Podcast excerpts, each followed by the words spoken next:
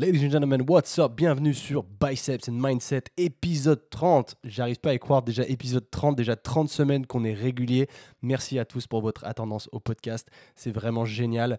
Je vois qu'on arrive à être régulier parce que vous êtes là pour me discipliner, donc c'est vraiment génial. Aujourd'hui, j'ai eu la chance d'interviewer Caroline Rowe.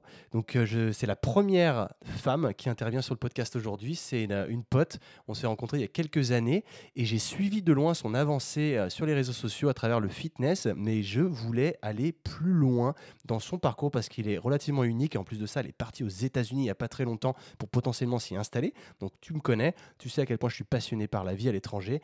Donc, évidemment, ça m'a démangé. Il a fallu que j'aille creuser un peu plus sur son personnage, en apprendre sur ses motivations. Parce qu'aujourd'hui, tu la connais peut-être déjà, mais elle est, elle s'est élevée à 350 000 abonnés sur YouTube à l'heure où on discute. Mais moi, je voulais aller plus loin que ça. Tu sais comment on fonctionne. On va chercher ces gens qui sont entre guillemets connus, mais on va, les, on va aller les découvrir sur un plan plus personnel, savoir qui ils sont vraiment, ce qu'ils dégagent à l'intérieur, quel est leur message plus profond. Je suis super content de l'échange qu'on a eu, il a été hyper motivant et je te souhaite vraiment d'apprendre à travers cet échange parce que pour ma part, il m'a reboosté. Sans plus attendre, 3, 2, 1, Caroline Rowe. Salut Caro Salut Comment tu vas Caro? Eh ben je vais très très bien. On a bien bien froid, mais je vais très très bien. Ah, moi ça va, tu vois, je suis en t-shirt encore, il est... et j'ai ma fenêtre ouverte en plus de ça, c'est ça qui est magnifique. Et tu vois mon contraste avec ma grosse moumoute, moi? Caro, ça fait super plaisir de t'avoir aujourd'hui sur le podcast. On se connaît depuis maintenant plusieurs années et là, j'avais besoin d'un catch-up. Il fallait que on rentre un petit peu dans ton détail de ton avancée, de ton aventure qui est hyper passionnante et qui, du coup, j'ai envie d'aller chercher dans le nitty-gritty tout ce qui ne sort pas sur YouTube, le personnage en lui-même, la vraie Caroline Rowe qui s'écrit avec un K et non pas la classique avec un C. Caro, pour ceux qui ne te connaissent pas, ou même ceux qui te connaissent, pour remettre vraiment dans le contexte en bref, quelle est ton histoire? Qui es-tu? Alors, est-ce que tu veux que je reprenne la partie, on va dire, études vraiment euh, loin, loin, loin? On y va par là? Je te, Ouais, je veux bien qu'on démarre là-dessus. Ouais. Ouais, alors, tu peux y aller. Ce qui est bien, c'est que c'est relativement vague. Donc, tu, tu m'envoies ce que tu as envie de m'envoyer. De toute manière, je vais aller creuser là où on va aller creuser. Parce que moi, le but, c'est d'aller chercher le pourquoi du pourquoi. Et encore le pourquoi du pourquoi. Alors c'est justement pour ça que alors je vais la faire très brief, mais justement ça peut être intéressant, notamment pour le, le public peut-être euh, féminin qui pourrait écouter. Alors en fait, euh, mhm. moi de base, bon déjà je vais la, le poser comme ça, j'ai toujours été très créatrice très créative, excuse-moi, et j'ai toujours eu un côté très artiste, c'est-à-dire que j'ai fait du dessin très très tôt, j'ai fait 11 euh, ans de musique, j'ai toujours fait pas mal de choses avec ah mes mains. Ouais, j'ai vraiment un côté, euh, enfin sans vouloir me vanter, je dis pas que je suis pro dans aucun domaine, mais j'ai toujours eu envie de me servir de mes mains et ça a toujours été, euh, je savais que mon ma carrière, quelle qu'elle soit, quel que soit le domaine, ce serait basé sur quelque chose qui soit euh, concret, palpable et où je puisse me servir de mes mains en fait, et jamais un travail de bureau ou jamais un travail où je où je m'ennuie où je puisse pas m'activer. Et pourtant j'ai un parcours de base scolaire assez classique, j'ai fait ES bac ES parce que je trouvais que c'était le plus général et ne sachant à l'époque absolument pas quoi faire réellement, je me suis dit, euh, bon, bah, on aura des bases. Assez rapidement, euh, je me suis tournée vers le domaine, un domaine qui n'a, enfin, j'allais dire qui n'a rien à voir, mais non, tu vas le comprendre, vers euh, l'esthétique. Je vais t'expliquer pourquoi. Depuis toute, toute, toute jeune, on s'était déjà vu, tu vois à peu près la taille que je fais. Je suis très très grande pour une fille, je fais 1m76 et euh, depuis très très jeune, j'ai toujours été très complexée physiquement, que ce soit par mon poids, par ma taille, par le fait en fait que je ne sois tout simplement pas comme tout le monde. Là où je veux en venir, c'est que si je suis allée de base dans l'esthétique, c'était euh, très égoïste comme euh, projet.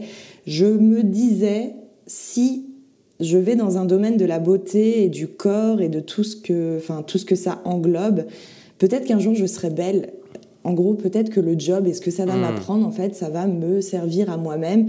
Et j'ai envie, en gros, d'être euh, comme acceptée par les gens qui m'entourent dans la société d'un point de vue du physique.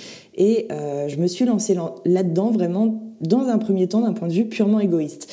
Je voulais faire aussi make-up artist, tout, ce qui touchait en fait au domaine de la beauté, mais vraiment d'un point de vue, euh, ça, ça, partait d'une douleur intérieure, si tu veux. Et, il y avait un euh, manque de confiance déjà à la base. Totalement. totalement, depuis très très jeune, euh, toute jeune. Et euh, donc je suis partie après mon bac ES dans des études euh, d'esthétique. Ça m'a énormément plu parce qu'en plus il faut savoir que il n'y a pas grand monde qui le sait. Les études d'esthétique en termes de bio, de cosméto, tout ça, tout ça, c'est le, la même, le même niveau que les premières années de médecine. Donc c'est hyper intéressant. On a mhm. l'impression, enfin, t'as le gros cliché de dire la nana dans l'esthétique, c'est euh, un petit peu une fille euh, un peu simplette, alors qu'en réalité, mhm. les premières, euh, les, les, les, tout ce qui est du domaine de la bio et de la cosméto, c'est c'est très poussé. Donc ça m'a beaucoup plu. C'était hyper intéressant. J'en ai appris énormément sur mon corps. J'ai travaillé là-dedans quelques années, je crois six ans au total. Et euh, il s'est avéré que euh, automatiquement, j'ai plus travaillé dans des instituts qui étaient diététiques, minceurs. Je me suis automatiquement dirigée par là, à la fois par mon manque de confiance, mais aussi parce que ça m'intéressait. J'en apprenais beaucoup sur le corps, sur son fonctionnement, sur euh, la façon aussi de faire du bien aux gens, parce que au-delà du côté purement superficiel de la chose, on se rend pas compte à quel point tu fais du bien aux gens. Quand les gens ressortent de ton commerce, de, ton, de ce que tu leur as fait, euh, il y a vraiment une plus-value chez eux. Tu le vois sur leur visage, ils sont contents, ils sont voilà, ils ressortent eux-mêmes avec plus de confiance. Sauf qu'il y, a, mhm. il y a une problématique assez euh, rapide, c'est que je me suis rendu compte que je traitais justement le domaine superficiel, mais qu'on n'allait pas en profondeur et qu'à chaque fois qu'il y avait un problème de confiance, ça venait soit bah, d'un domaine psychologique, soit d'un problème de nutrition, soit en fait le, le, le, fond de, euh, du manque de confiance chez les gens était beaucoup plus profond que ce sur quoi moi je travaillais. À côté de ça, j'ai commencé à m'intéresser énormément au sport, au fitness et euh, tout ce que ça englobait, la nutrition, tout ça, tout ça. Durant mes années d'esthétique, j'ai moi-même perdu entre 15 et 20 kilos parce que du coup, il fallait entre guillemets. Alors, en plus, c'est intéressant de le savoir, dans l'esthétique, tu ne peux pas être physiquement comme tout le monde. C'est-à-dire que moi, j'ai toujours eu des patronnes, ce qui est assez grave d'ailleurs, où euh, on me faisait remarquer si j'étais un peu trop épaisse, si j'étais euh, pas assez... Ah oui Ouais, ouais, ouais, c'est allé tellement loin.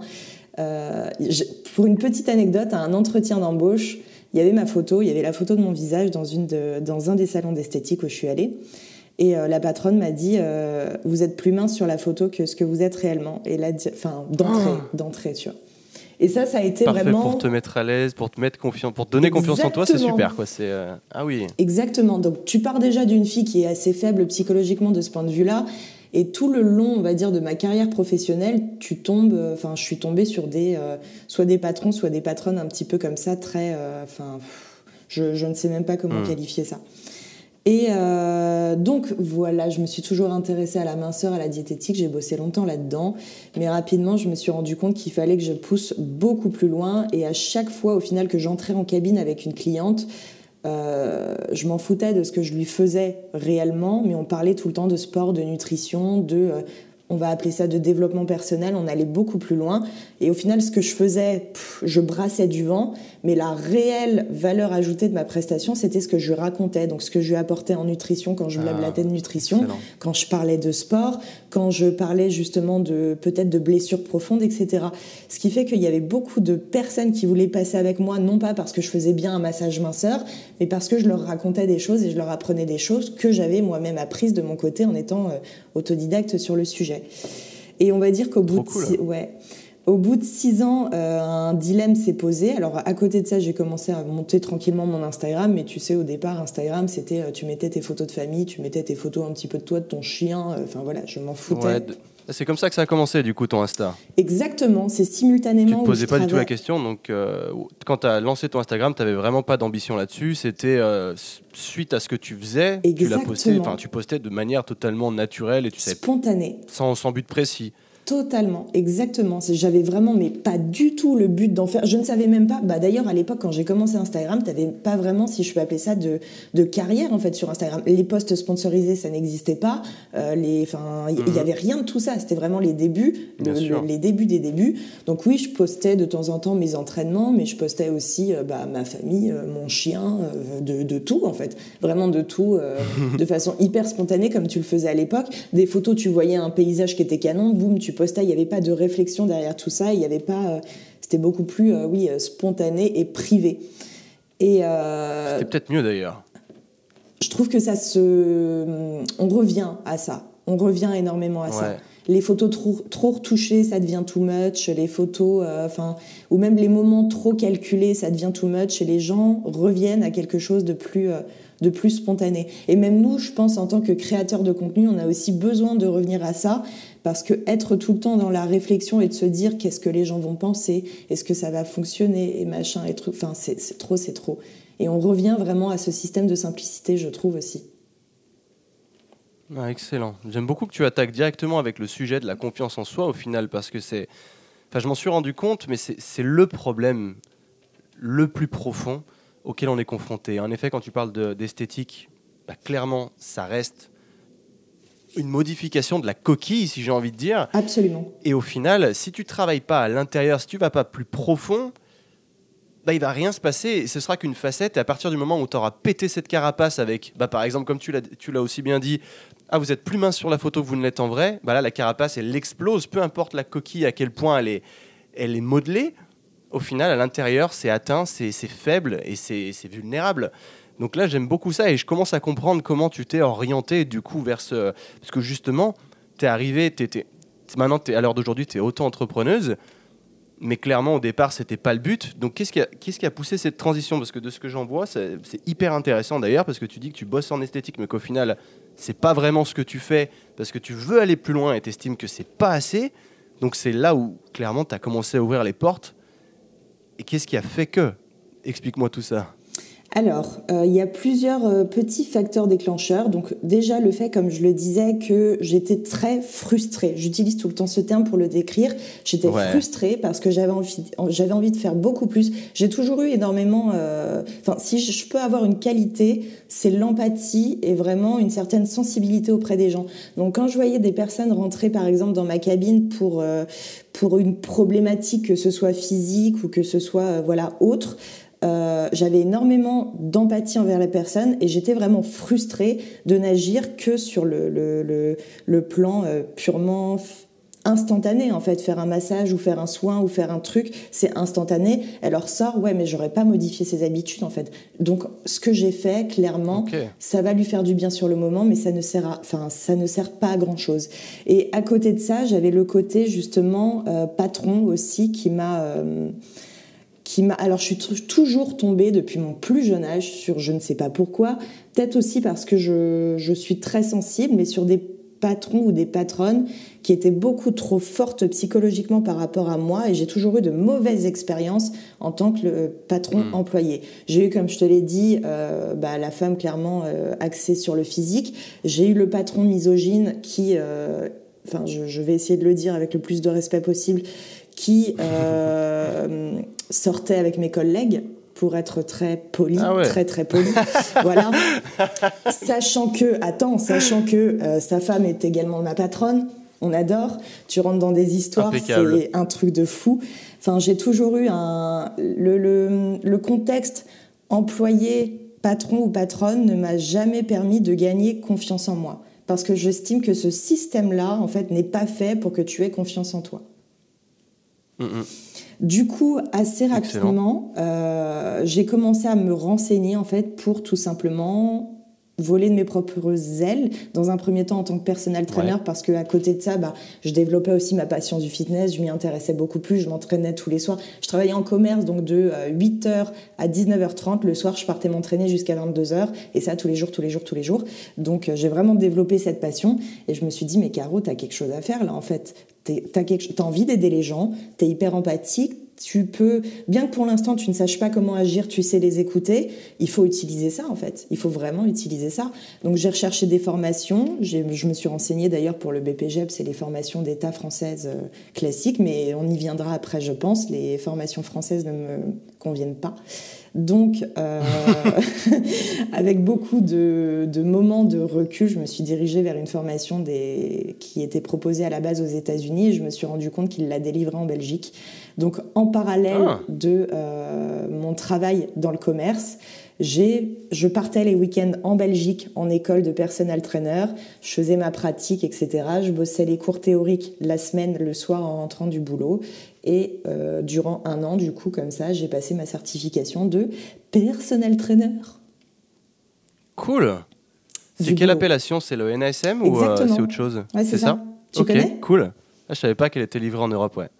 En Belgique. Je m'étais renseigné au début où moi je, je, voulais faire ça aussi et quand je vivais à New York, c'était la, la, plus classique. Sauf qu'après j'ai dû rentrer en France et c'est là où je me suis dit comment je la passe. Puis j'ai fini par aller en Australie où j'ai passé bah, l'équivalent NASM mais en Australie. Ouais, en fait, euh, je crois que l'Australie et les, États-Unis ont vraiment deux systèmes de formation différents. Euh, mais en soi, c'est, euh, ouais, on va dire qu'en termes de qualité, c'est les deux pays pour moi qui sont les, les plus.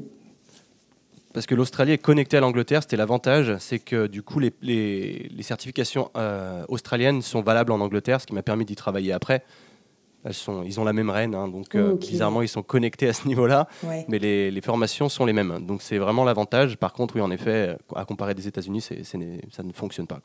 Hmm. Mais trop bien. Je savais même pas qu'ils faisaient ça en Europe, donc c'est excellent, c'est bon à savoir. Ouais, attends que je te dise pas de bêtises là, euh, coaching, personal coaching academy, je sais plus, physical coaching academy me semble, si je te dis pas de bêtises. Donc oui, ils délivrent ça en Belgique et figure-toi qu'ils sont en train de se battre, cette école justement en Belgique, pour pouvoir délivrer cette formation en France. Donc c'est tout un, combat ah. avec la France pour faire accepter un diplôme qui de base n'est pas d'État, si on peut dire. Mais euh, si ça se fait, je trouve que ce serait une très belle ouverture d'esprit de la part de la France que d'accepter une formation qui n'est pas forcément de base euh, créée par la France. quoi. Bien sûr, bien sûr. D'accord, mais du coup, cette formation-là, une fois que tu l'as eue, tu n'avais pas l'autorisation de travailler en gym en France? Alors, j'avais pas l'autorisation, par exemple, de coacher en salle ou de me faire engager euh, comme coach dans une salle de sport. Par contre, elle te permet, si tu le souhaites, et c'est ce que j'ai fait, de faire du personnel training à domicile chez les gens. À domicile. Ça, légalement, c'est tout à fait possible. Donc, c'est vrai qu'en salle, moi, j'ai jamais, euh, enfin, je suis quand même assez carré de ce point de vue-là. Je suis jamais allée euh, coacher ou me faire euh, engager par des salles ou des choses comme ça.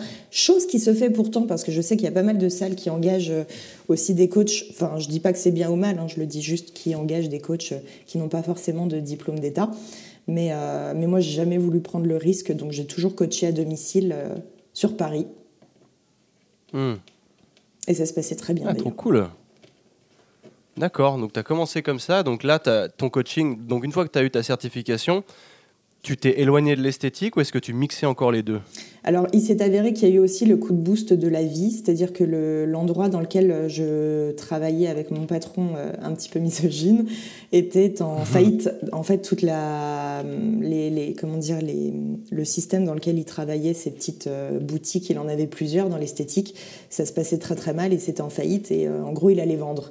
Et je me suis dit, là, en fait, Caro, c'est le signe de la vie, quoi. Il faut que tu te casses et il faut que euh, tu, euh, tu montes ton truc parce qu'il y avait deux solutions. Soit tu étais euh, vendu avec le prochain propriétaire et tu savais pas comment ça allait se passer, soit tu profitais de ce signe pour te lancer en tant qu'auto-entrepreneur. Donc, je suis partie. Je suis partie de là où je travaillais et euh, j'ai vécu, on va dire, pas vécu sur le chômage, mais le temps de te faire un nom en tant que coach perso. J'ai eu de la chance, c'est allé assez vite. J'ai vraiment eu de la chance, euh, touche du bois. Mais euh, le temps de me faire un nom, j'ai, j'ai, je me suis aidée de, l'État et j'ai commencé à me faire ma petite carte de client, ma petite, mon petit fichier client comme ça. Et au fur et à mesure, bah, j'ai rempli ma semaine de coaching enfin, je trouve que franchement, je n'ai pas eu, j'ai eu énormément de chance de ce point de vue-là, parce que je n'ai pas galéré trop longtemps. Quand je dis trop longtemps, on parle de 3 euh, à 6 mois. Et je trouve que c'est très peu. Quand tu démarres l'auto-entrepreneuriat et que tu dois démarrer un business seul, c'est très très peu. Alors je dis pas que j'étais riche, que euh, je remplissais mes semaines, loin de là, hein. quand tu fais du du coaching perso, tu, n'aspires pas à être riche, tu aspires juste à être auprès des gens et à pouvoir les aider. Mais euh, j'ai eu de la chance. Je trouve que j'ai eu de la chance. Quel conseil du coup tu donnerais à, tous les personnels traîneurs qui viennent de, valider euh, leur, leur, certification et qui veulent commencer justement à aller sur le terrain mais qui, qui ne savent pas comment s'y prendre? Comment est-ce que toi tu as fait pour que du coup tu arrives à en vivre assez rapidement? Quels sont tes meilleurs conseils, je dirais, les plus applicables euh, aujourd'hui? Alors je pense que c'est justement une démarche, enfin tout ce que j'ai fait au final, je me rends compte que j'avais déjà l'âme de l'auto-entrepreneuriat. J'estime que quelqu'un qui est auto-entrepreneur, quand, quand il a une problématique, il trouve la solution seul. Donc moi, mhm. je me suis dit, c'est simple, je dois aller chercher des clients. Je suis pas, euh, je vais pas aller démarcher dans la rue, je vais pas aller harceler des gens. Donc je vais aller fouiner des heures et des heures sur Internet, sur ce que les gens ont fait pour réussir, sur comment justement tu démarres un business, sur comment tu démarres à te faire connaître. Je me suis fait des petites cartes de visite et euh, je me suis rendu compte, par exemple, si tu veux un exemple concret, qu'il existait des sites de référencement. En fait, à l'époque, ça s'appelait, je peux t'en donner un, je crois que c'était Train Me ouais, c'était ça, qui proposait justement un référencement de coach.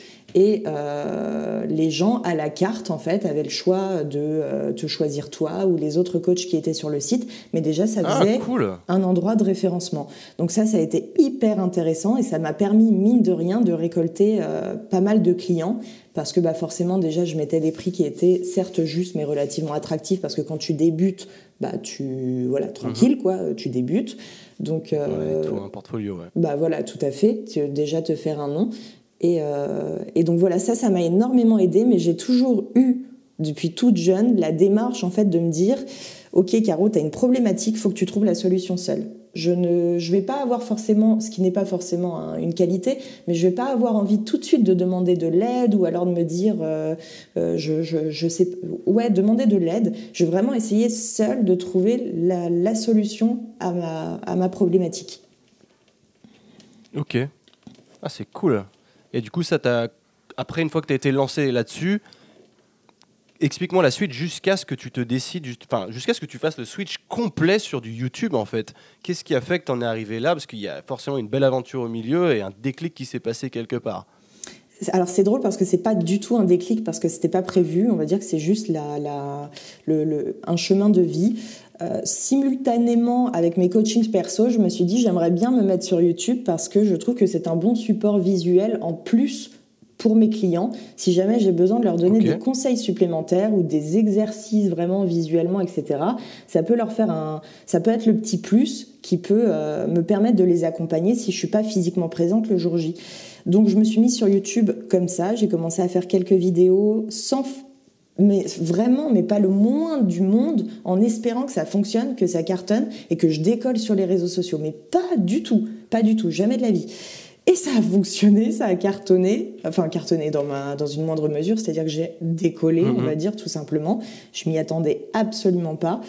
Et, euh, et là, du coup, s'est posé rapidement une, euh, question, c'était pas une problématique, mais euh, je me suis dit, ok, là j'ai la possibilité de toucher des milliers, euh, bon à l'époque des dizaines de milliers de personnes, qu'est-ce que je fais? Est-ce que je me restreins à mes 7 euh, à 10 clients par semaine que j'ai plusieurs fois par semaine, ou est-ce que je fonce tête baissée dans quelque chose qui était que je ne connaissais pas à l'époque, les réseaux sociaux, et est-ce que j'essaie de proposer mes conseils, est-ce que j'apprends, est-ce que je sais à un maximum de monde? Le truc, c'est que quand tu fais du coaching personnel, bah, tu as le facteur certes financier, mais tu as aussi le facteur euh, épuisement physique. Euh, tu te déplaces toute la journée chez les gens, tu... enfin, c'est épuisant. Je me levais à 5 heures le matin, je prenais les transports puisque je suis en région parisienne, pas dans Paris même, on en mhm. discutait. Euh, le retour, etc. Tu t'adaptes, tu es vraiment à la merci des horaires de tes clients. Donc je me suis dit, bah, ça peut être sympa. Hyper chronophage. Ouais, ah ouais, ouais, de fou, c'est. Puis là, tu es encore au statut où tu échanges du temps contre de l'argent, typiquement. Exactement. Esclave de l'horloge. Ah bah c'est totalement ça. Et puis bah tu as les moments où malheureusement ça peut arriver, la personne euh, annule. Toi tu t'es tapé 1h30 de trajet, la personne annule. Bon bah voilà, tu as fait. Enfin, il y a eu plein de. Franchement, c'était une époque de ma vie qui a été à la fois la plus enrichissante, mais aussi la plus euh, physiquement éreintante enrichissante parce que j'ai appris des histoires de vie. Enfin, j'avais une personne qui avait eu, euh, par exemple, un, un, accident de voiture et qui était en mobilité réduite. J'avais d'autres personnes qui, enfin, j'avais un garçon euh, d'une trentaine d'années qui manquait énormément de confiance en lui et qui voulait juste, voilà, retrouver un petit peu de punch, un petit peu de, bah, de confiance. Ça a été, euh, j'ai quand j'ai arrêté le personal training d'un point de vue euh, intense, j'en ai pleuré. Je me suis dit, mon Dieu, je vais perdre mes clients. Mmh. Je, tu t'attaches aux gens, hein, tu t'attaches énormément aux gens. Mais, euh, mais ouais, du coup, les réseaux sociaux ont décollé. Et là, là, je me suis dit, OK, Caro, qu'est-ce que tu fais? Et au final, je me suis dit, vas-y, tente en fait. Tente, il y a un truc à faire. Tente. T'as rien à perdre. Hmm. Ah. Et à partir de là, tu as fait le switch complet, du coup, de, de passer que en ligne? Totalement, exactement. En fait, j'ai réduit au fur et à mesure, mais j'ai fini mes forfaits, en fait, mes forfaits de coaching, et je leur ai dit, bah voilà, je vais pas euh, continuer, je vous recommande telle personne, et euh, je suis passée à du 100% en ligne. Alors, bien évidemment, j'ai attendu quand même d'avoir une certaine stabilité, enfin stabilité, où je, tu, tu, j'aurais pas tout arrêté, clairement, soyons honnêtes, si j'avais 1000 personnes sur les réseaux sociaux. Il faut être un petit peu cohérent, il faut avoir quand même. Euh, mais quand j'ai vu que ça montait, que ça montait, que ça montait, je me suis dit, bah, ce que je dis, il y a un public pour l'écouter, en fait, tout simplement. Il y a une réception. Trop cool. Ouais. Tu captes, du coup, euh, bah, tu... quelque part, tu inspires ces gens à, t'écouter, parce que mine de rien, c'est du temps consacré, c'est du temps que tu, ne, tu consacres à ça et pas à autre chose, que le temps ne se récupère pas. Donc c'est hyper positif. Donc là, du coup, tu t'es décidé à, à stopper complètement. Donc là, l'esthétique, à ce point-là, c'est du passé. Bien sûr. Tout est terminé. En termes de créativité, comme tu disais, tu faisais de, du piano, enfin non, c'était de la musique, tu disais, et puis de, ouais, de, du dessin, etc. Est-ce que cet aspect-là t'a encore aidé ou est-ce que c'était complètement laissé de côté? Alors j'avais plus le temps, très, très honnêtement, de, de m'atteler. Alors quand tu démarres quand même une auto-entreprise, je pense que c'est bon de le dire, euh, que ce soit via les réseaux sociaux, que ce soit toi seul de ton côté euh, avec quelque chose qui n'a rien à voir avec les réseaux sociaux, tu t'oublies hein, pendant un certain temps, mine de rien, euh, mhm. vis-à-vis du temps, vis-à-vis de tes passions, vis-à-vis de plein de choses. Tu focuses vraiment sur ce que tu veux faire et les projets que tu veux aboutir et tu t'oublies pendant un temps. Et je pense que, je vais pas dire que c'est indispensable, mais je pense qu'il y a des priorités. Et moi, ma priorité à ce moment-là, c'était tout simplement, bah, ça fait peur hein, de changer de carrière et de changer euh, de, chemin de vie, même si c'est très excitant, c'est très prenant, tu découvres plein de choses, tu apprends plein de choses, ça fait peur. Et euh, à côté de ça, bah, tout ce qui était créatif, clairement, je l'ai mis de côté. Je me suis un peu mise de côté, un peu beaucoup, et euh, je me suis mis à fond dans mes projets. Ça, c'est, on va dire, hmm. justement, j'en parlais tout à l'heure, il n'y a personne pour t'aider et pour te prendre la main et te dire, euh, contrairement à quand tu es employé, il n'y a personne qui va dire Ah, Caro, euh, t'as pas assez travaillé aujourd'hui, c'est pas bien. Ou alors, Ah, Caro, t'aurais pu faire mieux. Non, c'est à toi de te sortir les doigts et euh, d'estimer, on va dire, ta qualité de travail quotidienne, si tu en as fait suffisamment, si tu pouvais faire mieux, si de quoi est fait demain. Donc, donc, on va dire que tout ce qui est on s'oublie effectivement un certain temps et tout le côté perso, on le met de côté. Euh, c'est indispensable, je pense. Je pense. Hmm. J'aime beaucoup l'aspect que tu dis que bah, t'as personne au-dessus de toi, là, c'est de la discipline, hmm. mais aussi le fait que, oui, ça fait peur. J'aime beaucoup ça parce que, en effet, il y a plein de gens qui ont envie de passer le cap, mais qui s'arrêtent à cette fameuse peur. Qu'est-ce que tu aurais à leur dire, ces gens-là qui, qui, qui ont de l'ambition, mais qui n'ont pas réussi, pour l'instant en tout cas, ce qui n'est jamais trop tard, à passer le cap Alors, une phrase toute bête, en fait, si tu ne fais rien, il ne se passe rien. Donc, au bout d'un moment, ouais, mais c'est vrai, il va falloir oser. Euh, tu as des aspirations. En fait, je, on est dans un système de travail où, euh, pour nous, le mot travail, c'est forcément signe de négativité, c'est péjoratif, et le travail, on doit ramer si tu travailles, tu dois forcément, euh, dans la tête des gens, tu dois ramer, ça doit être difficile. Mais qui a dit ça? Qui a dit que le travail ne pouvait pas être de la passion et que tous les matins, tu pouvais te lever en fait prendre ton pied en travaillant? On est presque, c'est presque limite pas normal de kiffer ton travail. Donc demain, tu as une passion, tu dis ça, vraiment, je m'épanouirai, enfin, je m'épanouirai là-dedans. Mais qu'est-ce que t'attends, quoi, en fait? Tu vas passer toute ta vie à bosser Qu'est-ce que tu attends Est-ce que tu, fais effectivement le choix? Je dis pas que tout le monde peut le faire ce choix, mais si tu l'as ce choix, est-ce que tu préfères euh, passer toute ta vie à râler quand tu te lèves le matin et à ne pas kiffer, bah, on va dire, euh, ce que tu fais 80% de ton temps? Ou euh, si tu as la mhm. possibilité, là tu as une brèche, tu as une voie qui s'ouvre où tu peux kiffer de ta passion et passer ta vie à kiffer, te lever, Enfin, le choix, il est vite fait. Oui, c'est difficile, ça c'est sûr et certain. Oui, ça fait peur, mais, euh, mais si tu le fais pas maintenant, en fait, c'est quand? Wow. Ladies and gentlemen, de la vraie inspiration, just right here. J'adore, Caro, super message, vraiment trop cool. Et c'est vrai que je, n'arrête jamais aussi de pousser les gens à aller de l'avant et d'essayer. On sait que c'est pas évident et malheureusement, ben, le bon, enfin, c'est pas le bonheur, mais en vrai, c'est l'excitation, elle est au-delà de la zone de confort.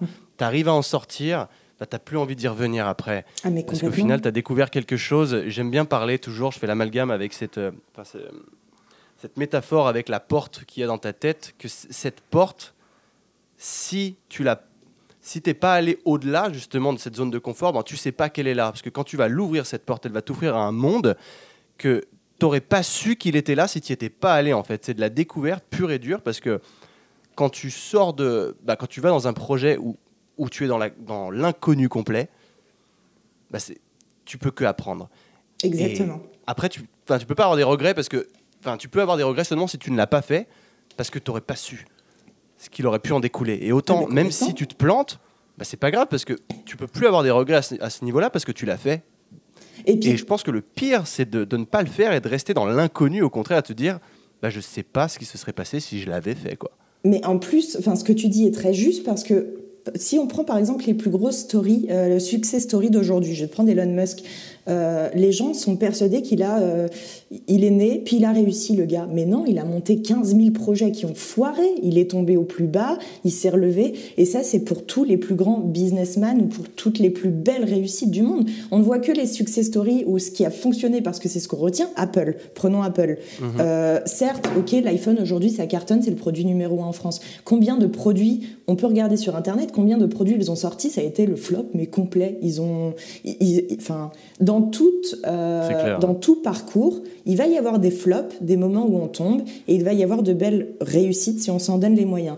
Mais le truc, c'est que comme tu l'as dit, en fait, si tu pourras jamais le savoir si tu n'oses pas. Et il y a personne vraiment qui te prendra par la main et qui te dira vas-y, vas-y. Enfin, en tout cas, pas en France.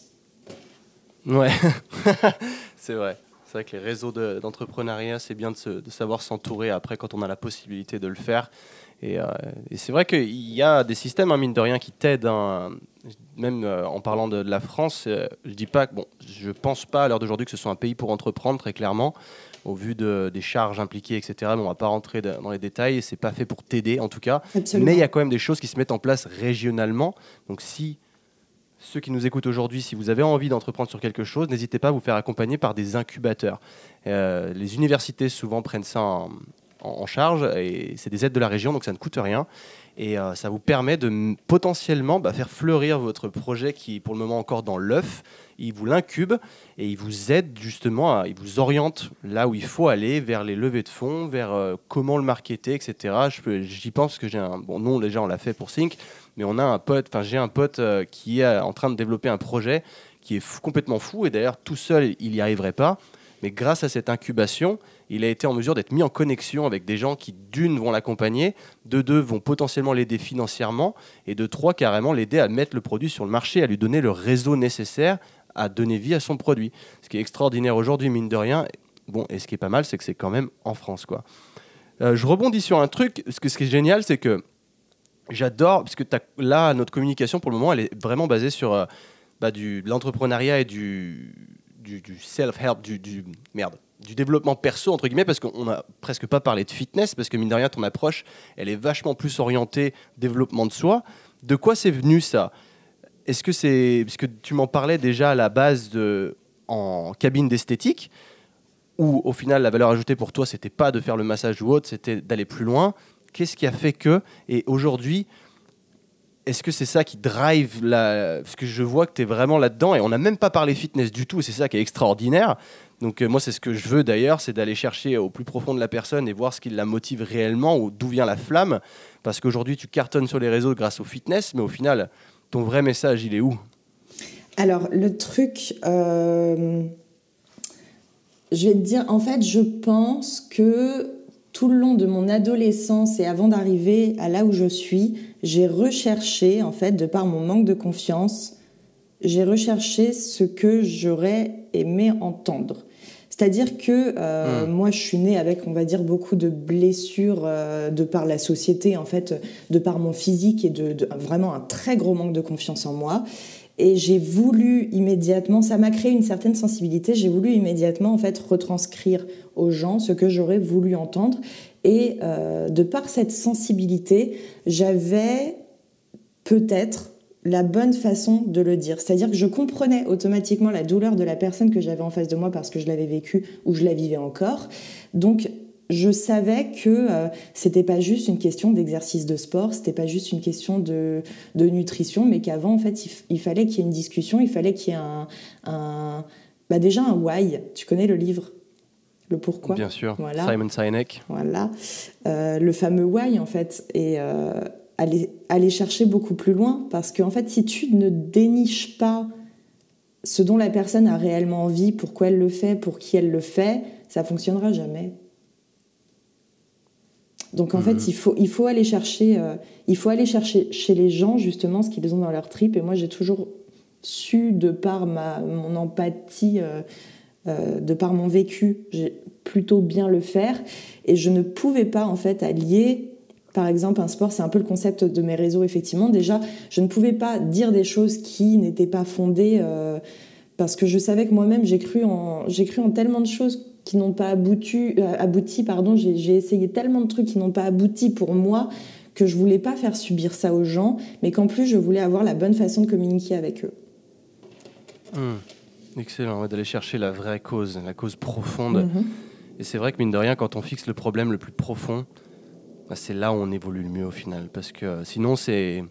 Tu le disais, c'est trop bien parce que c'est vraiment cette histoire de coquille. Au final, c'est mettre des pansements un peu partout. Mhm. Mais si tu fermes pas la plaie à la base, tes pansements, ils vont durer qu'un temps. Quoi. Exactement. Ouais, tout à Métaphore, mais je pense qu'elle marche plutôt bien.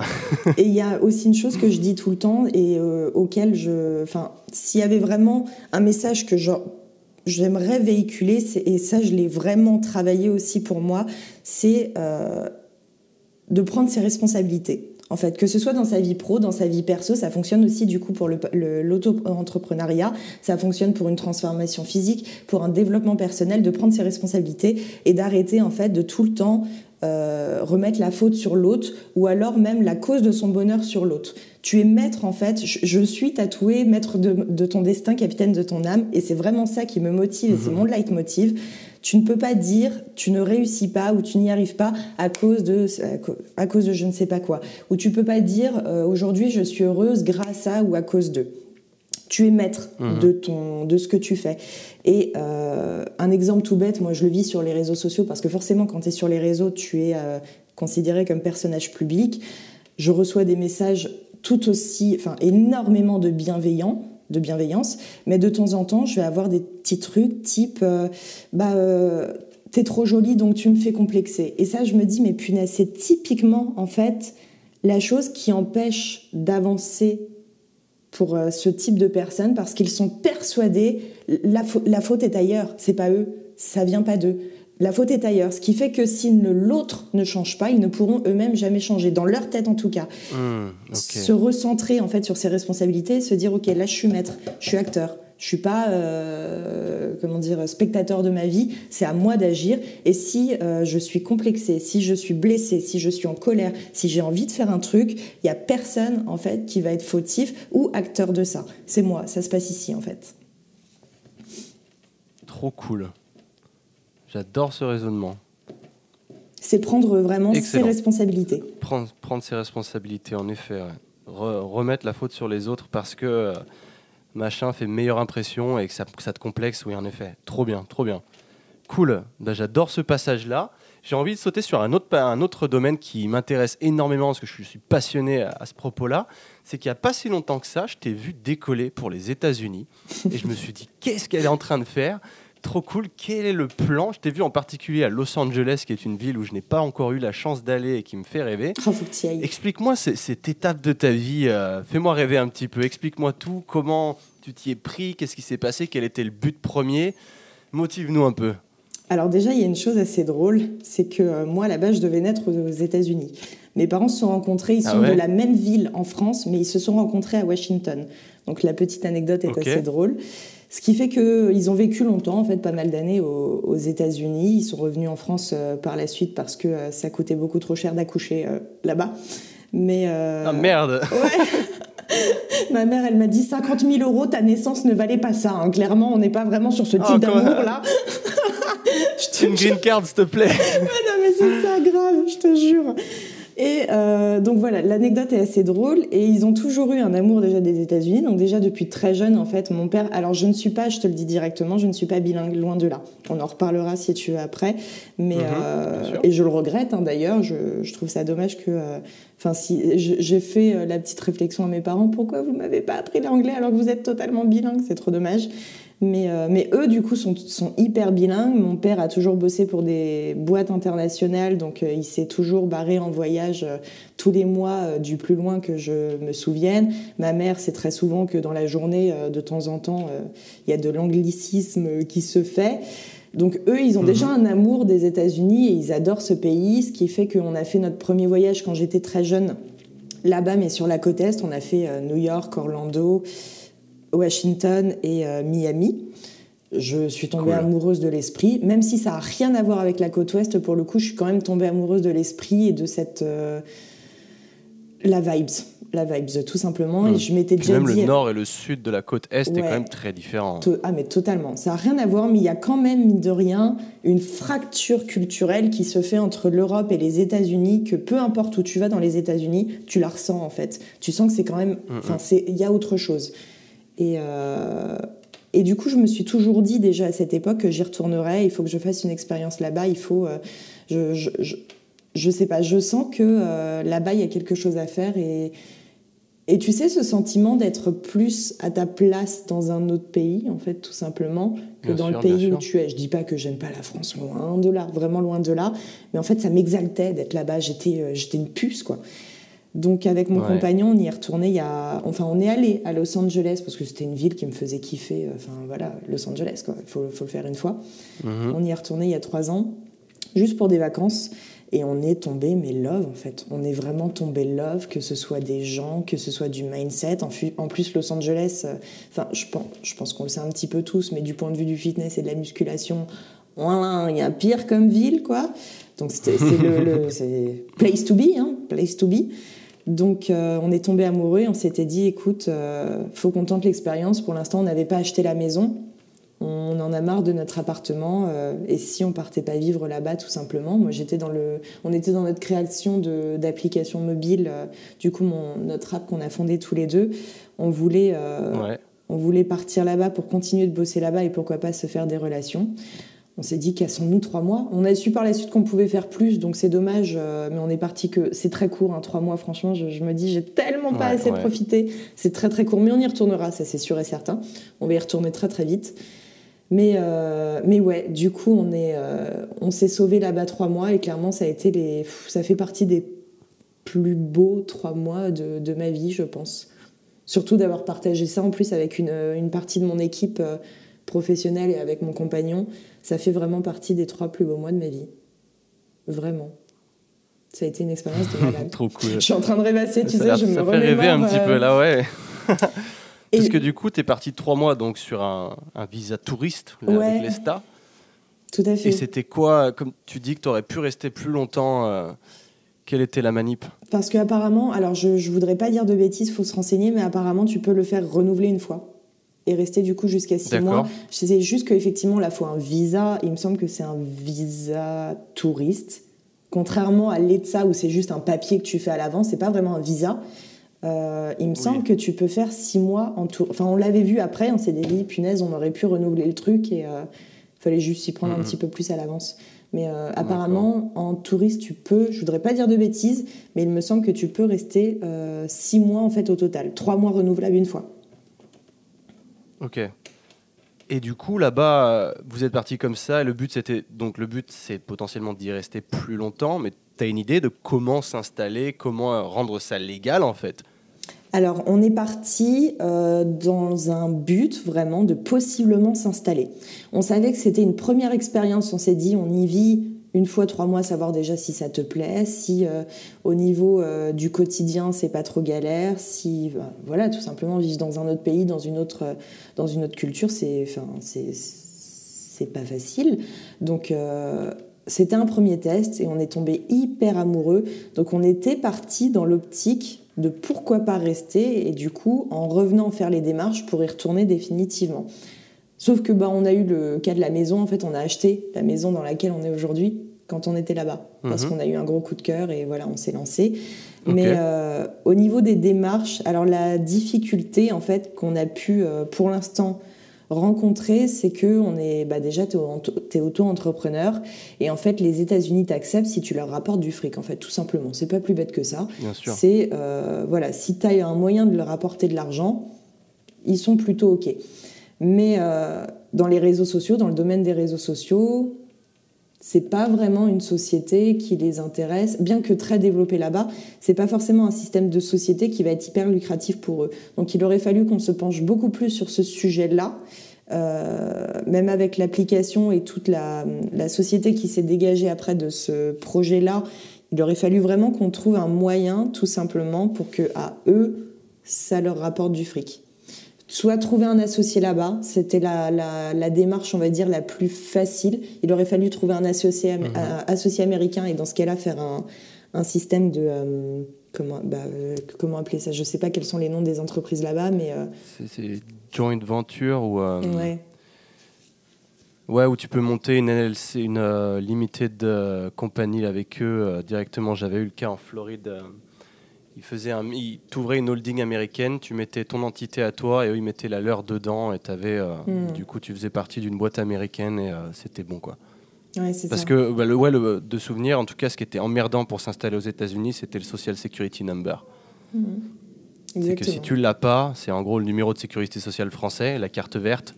Là-bas, pour l'avoir, ouais, tu es obligé d'avoir un business et, euh, et être du coup avec des Américains. Totalement. en effet, ouais, ok. Alors déjà, effectivement, tu as le côté euh, je m'installe et je peux acheter ou louer une maison et de ce fait-là, bah, il faut euh, avoir ton business sur place. Mais tu as aussi le côté est-ce que je peux rester toi en tant que nationalité euh, français-française Et tu as effectivement cette mhm. question de la carte verte parce que tu peux travailler là-bas, hein, mais par contre, tu vas être obligé de revenir tous les ans. Donc, euh, parce que je crois que le visa travail, il me semble que c'est un an et après tu dois revenir. Mais cette histoire de carte verte, alors je sais plus combien elle est. Euh, il me semble que c'est, je sais plus si c'est 50 ou 70 000 dollars, je sais plus exactement. Je sais pas du tout le prix. Euh, de, je sais que tu as la fameuse loterie auquel j'ai participé pendant des années et des années. Ça n'a jamais marché jusqu'à ce que je lâche l'affaire, mais. Je crois que c'est 900 hein balles à chaque fois pour y participer, il me semble. Non, la loterie, elle est gratuite. Ah ouais? Mais il y a un lien particulier et en fait, bah, as des, as des... tu peux payer mais du coup tu payes des organismes qui le font pour toi. Ah, mais moi j'avais euh, l'application, je le faisais manuellement. Ah, et euh, j'avais trouvé le truc et c'était c'est très très strict, très restrict, restrictif. D'ailleurs pour y participer c'était euh, une seule journée dans l'année et si tu loupes le coche c'est mort. Et je le, tous les ans, je le faisais et j'ai jamais été pris. Puis après, j'ai un peu laissé ça de côté. Et je t'avoue que j'ai peut-être encore les liens. Je sais pas s'ils ont été updatés ou quoi. Mais je le faisais tous les ans. Et c'est vrai que ça, c'est la meilleure chose qui puisse t'arriver, c'est d'avoir bien sûr euh, la, green card à travers la loterie. Ah bah là, c'est Sinon, pour l'avoir, hein. il faut des raisons très particulières. Et euh, sinon, il faut bah, avoir son, ton business qui fleurit, mais sur des années et des années pour demander la citoyenneté. Quoi. Tout à fait. Et ça, c'est en effet très long. Il faut que ton business soit lucratif, euh, paye des taxes, etc. Et que tu sois bah, associé à des Américains au départ, comme tu dis. Moi, j'y pense, j'y pense fortement aussi, mais pas tout de suite. Je pense d'ici 5 ans, quelque chose comme ça. Parce que j'ai euh, j'ai un de mes potes qui a eu la chance, tu vois, comme toi, tu disais que tu étais presque né aux États-Unis. Bah, lui, cet enfoiré, il est né aux États-Unis. Ah. Un Français, mais ses parents, euh, sa mère a accouché de lui à New York. Donc, euh, coup de chance de ouf. Oh bon, après, il avait de la famille plutôt aisée qui, qui, habitait en Arizona, donc il est un peu tranquille de ce côté-là. Mais bon, je sais que le jour où j'ai un business à monter et que je peux mettre aux États-Unis, je peux m'associer avec lui. C'est un pote, donc c'est tout bénef et au final on aura le droit quoi. Donc euh, il faut, trouver le, bon plan, mais je pense que ouais, tu es obligé de, t'as pas de moyens vraiment euh, simples. C'est des trucs et astuces pour pouvoir y aller quoi. Et justement, on n'a pas nous ici. Alors peut-être qu'il y a des gens qui, qui, existent et qui sont bien, euh, enfin qui sont justement spécialisés dans ces démarches-là. Mais je pense que si je devais donner un conseil, c'est de trouver, bah tu sais comme le courtier pour l'immobilier la personne en gros qui te fait euh, toutes les petites astuces et toutes les petites démarches pour aller t'installer là-bas. Je pense qu'il faut vraiment euh, pas y aller euh, enfin à l'aveugle mhm. et trouver vraiment quelqu'un qui, qui t'accompagne. Nous aussi, on a des, enfin mes parents, ils ont énormément de connaissances aux États-Unis et des amis très proches, mais c'est à Washington et en l'occurrence, ça m'intéressait pas spécialement. Si vraiment je devais m'installer là-bas, ce serait Los Angeles ever. Ouais. Ok. Moi, je pensais au Texas, tu vois. Ah ouais? Ouais. Parce que mine de rien, ouais, tout le monde pense à ça, tu vois, les gens pensent au, gun, au Texas, machin. Je l'avais dit dans un podcast, mais c'est vrai que je sais pas pourquoi je suis passionné d'armes à feu. Mais c'est même pas spécialement pour ça, c'est que le Texas offre déjà un climat hyper intéressant, mais il offre surtout l'État du Texas en termes de taxes sur les ah, entreprises est extrêmement faible. Rien que comparé à la Californie, mais encore pire comparé à la France. Et en France, euh, pour être tout à fait honnête, c'est pas pour faire de l'évasion ou quoi, mais quand tu es entrepreneur en France et que tu vois les charges que tu payes, tu te rends vraiment compte à quel point, de mon opinion en tout cas, ce n'est pas un État fait pour entreprendre. Ah, mais je suis te facilite pas la tâche et c'est vraiment trop cher. Ah, mais et euh, au final, quand je regarde des. Oui, c'est vrai. J'ai l'impression qu'en France, quand tu entreprends, tu n'as pas le droit, sur un plan personnel, d'être riche. Donc, ce qui fait que tu n'as pas le droit de te payer cher, parce que plus tu te payes cher, plus le barème augmente au niveau des impôts, et à un tel niveau que j'ai pas compris, j'étais outré de voir ça, et je me suis dit, mais c'est pas possible. encourager les gens à bosser, et là, ce qu'ils font indirectement, c'est au contraire, ils poussent les gens à délocaliser, parce que c'est tellement cher que les gens, ils se barrent, et je comprends totalement. On voit souvent, il y a des critiques comme quoi les grandes entreprises se cassent, etc., parce qu'ils veulent pas payer de taxes. Mais si vraiment tu mets le nez dedans, tu te rends compte que tu ferais la même chose, quoi. Parce que c'est catastrophique. En, tant que grande entreprise, je sais pas, parce que je pense qu'ils ont les moyens quand même de payer leurs impôts. Mais en tout cas, je suis tellement d'accord avec toi sur le fait. Alors, il y a même au-delà de ça. C'est-à-dire que plus tu gagnes d'argent auto-entrepreneur, plus tu vas raquer. Mais si tu en gagnes très peu aussi, tu dois tout autant, ou pour ainsi dire tout autant, parce que tu payes quand même un max d'impôts. Euh, d'impôts. Donc au final, faut que tu gagnes assez pour survivre, mais pas trop. Et c'est, enfin, c'est. Ouais. Je suis d'accord. Et c'est ce que j'ai vu justement à travers les États euh, aux États-Unis, parce que quand je m'étais penché, je devais ouvrir un business moi en Floride mm-hmm. il y a plusieurs années. Et quand je regardais bah, les taxes au niveau de. Bah, au départ, ce qui a fait mon choix sur euh, les États-Unis, sur l'État en particulier de la Floride, c'était bah, le, climat, parce qu'il y avait la, Californie qui m'attirait pas mal, mais le coût de la vie en Californie était beaucoup plus élevé qu'en Floride. Mm. Mais la Floride, surtout, avait des taxes mais tellement faibles. Et en fait, par exemple, pour te donner un, un, exemple, tu vois, par exemple, sur ton bénéfice en France, à la fin de l'année, sur ton bénéfice, on va te prendre 30%. Mm-hmm. Et euh, Là-bas, c'est 5%, quoi. Ouais. Et là-bas, c'est 5%. Donc c'est incroyable et tu te dis, mais en vrai, je suis en toute légalité, je paye mes taxes, mais je peux, moi, en tout cas, mieux vivre. Parce que je regardais des exemples tout bêtes, quand tu te verses un, salaire, le... c'est pas pour cracher sur la France, hein, mais je, pense qu'il y a des efforts à faire de ce côté-là en termes d'entrepreneuriat pour pousser les gens à, créer leur propre boîte, pour être plus... Bah, bah, les pousser à la créativité tout simplement parce que si déjà c'est difficile de passer à l'action comme tu le disais plus tôt, parce qu'il faut s'autodiscipliner, qu'il faut se, entre guillemets se sortir les doigts et qu'on n'a pas forcément de, personnes qui nous aident au-dessus. Donc c'est faut faire ça un peu de soi-même. Si derrière le système, au lieu de te tirer vers le haut, il te tire vers le bas, bah, il y a encore moins de gens qui vont se mettre à entreprendre. Et c'est pour ça qu'on voit beaucoup, beaucoup d'entrepreneurs qui sortent du lot aux États-Unis, qui, parce qu'il y en a beaucoup plus, parce qu'on les pousse à le faire. Parce que, bon, certes, ils ont un peu le système marche ou crève et tu bénéficies pas d'une sécurité sociale comme nous on a. Évidemment, tu as des avantages en France que tu n'auras pas là-bas. Cependant, tu peux quand même avoir ces avantages là-bas en payant toi-même une sécurité sociale. Mais à côté de ça, on vient pas t'assassiner du coup sur tes charges. Ce qui est un petit peu dommage aujourd'hui en France quand je regarde sur des salaires. Euh, quand tu es dirigeant, en l'occurrence, tu payes fois 1,8 à l'État ton salaire. Donc si toi, par exemple, tu veux te prendre, je sais pas, 2000 euros net, ce qui est un salaire qui est plutôt correct et qui est au-dessus de la moyenne en France, mais ton, en vrai, tu payes pas 2000 euros, tu payes 3600. Mhm. Donc tu te dis, mais imagine le jour où du coup tu te dis, mon entreprise génère pas mal, j'ai envie de me payer, je sais pas, 3-4 000. Bah non, parce que tu te payes, admettons, tu te payes 3000 net. Tu vas payer à peu près 5000 euros en tout, un peu plus que ça. Mais derrière, sur tes 3000, on va encore te prendre 30% d'imposition. Donc tu te dis, en fait, je prends net 2100, mais mon business que j'ai créé avec mes larmes de sang et ma sueur, enfin j'en ai chié quoi. Et j'ai tous les mois je dois sortir à peu près 5500 euros, mais dans ma poche nette d'impôt j'ai que 2100. Tu te dis mais merde et c'est là où je comprends totalement mais les gens qui ont envie de se tirer et de faire autre chose, ou même de ne pas prendre, de ne pas faire l'effort d'entreprendre, parce qu'au final le jeu n'en vaut même pas la chandelle à ce niveau-là. Tu sais que je connais pas mal de gens qui ont été entrepreneurs ou chefs d'entreprise et qui sont repartis à un système d'employés patrons parce qu'ils en avaient marre de se faire chier tout simplement. Et je reviens à ce que tu disais par rapport au, salaire. Nous, depuis peu, on va dire que ça va faire un an, on a euh, vraiment des employés. C'est-à-dire que les personnes qu'on avait en freelance, pour hmm. certains, on les a vraiment bah, du coup engagés en CDI. Salariés, Voilà, salariés. Et, mais mon compagnon, des fois, il a envie de se tirer une balle. Quand il voit le... le, le, le je vais pas utiliser ce mot-là parce que c'est trop fort, mais euh, j'avais j'avais envie d'employer le mot raquette, mais c'est enfin non, ça reste que très légal. je, ne veux pas aller sur ce voilà. On va se faire censurer. Voilà exactement. C'est non, c'est tout à fait légal, mais c'est dur, c'est très très très dur. Et quand Il tu te en être conscient quand voilà. D'ailleurs, si je pouvais donner un tout petit conseil, mine de rien, quand tu te lances auto-entrepreneur, si tu veux, on va dire une, euh, une comment dire, un zut, pas une stabilité, mais en gros euh, être un petit peu plus relâche de ce point de vue-là, c'est juste d'avoir un tout petit peu de côté, comme ça tu te dis, ok, les premiers mois au moins, j'ai pas à me stresser et à être hyper mal. Mm, mm. Euh, si jamais, bah voilà, je dois galérer un petit peu, c'est d'avoir un tout petit peu de côté, avoir de quoi, euh, voilà, sur quoi te reposer si jamais il y a besoin. Ouais, avoir de quoi vivre parce que c'est mine de rien, c'est sûr que il y a plein d'avantages à l'entrepreneuriat.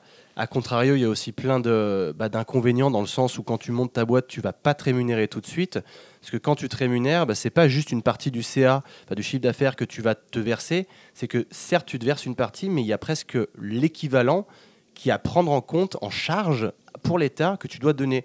Donc au final, même pour te payer un maigre 1000 euros, toi dans ta poche, par mois, bah, tu vas donner, vu que tu vas être dirigeant de ton propre business, tu vas donner 800 euros à l'État. Donc en fait, tu as payé 1800 euros, mais tu n'en as touché que 1000.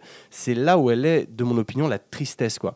Bah, ça donne pas. Il y a trop de freins aujourd'hui. Euh, pour entreprendre Si on veut détailler un tout petit peu, si jamais il y a des personnes sur ton podcast euh, qui ne connaissent pas du tout, on va dire, le système de, euh, d'imposition sur les auto-entrepreneurs, en fait, quand tu te lances euh, à la fin du mois, donc tu as effectivement la feuille que tu reçois, alors c'est plus par feuille maintenant, c'est électronique, de charge sociale.